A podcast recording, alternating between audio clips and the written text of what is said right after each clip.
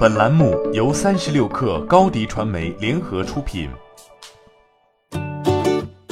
本文来自三十六氪作者彭倩。陶吉吉通过官方微博宣告，公司本轮并购重组失败，接下来公司将寻求破产清算或破产重整。在公告中，创始人张正平透露，并购重组失败的主要原因仍然是融资金额没能如期到账。根据张正平的说法。陶吉吉一共花费两个月时间来实行并购重组计划，但最终在并购款打款阶段出现问题。张正平详细解释了此前颇受外界质疑的投资人相关信息，其中投资人 A 一直跟进项目，但因为来上海的供应商掀起了群体性事件，于是决定先观望一段时间，同时在业务层面帮助公司自救。而投资人 B 已经签了投资协议，并接管公司财务和法务，但多次拖延打款。超出公司最后能够承受的期限，投资人 B 目前并没有明确说不打款，但陶吉吉多次催促打款未果，在公司账面无钱可用的情况下，已经无法维持基本运营。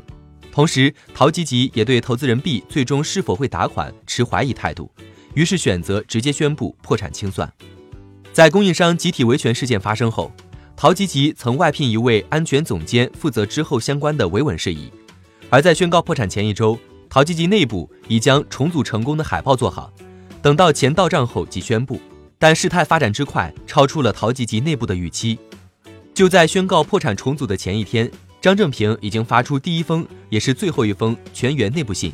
公司将会成立员工善后小组，由 HR 负责跟进员工的离职办理、社保问题解决以及个人物品拿取等事项。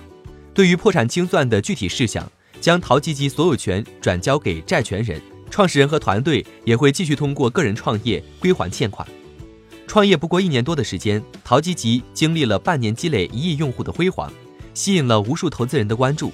但随后情况急转直下，由于对新一轮融资过度乐观，陶吉吉使用商家货款来对平台用户进行补贴，以冲高数据，获得更有利的融资条件。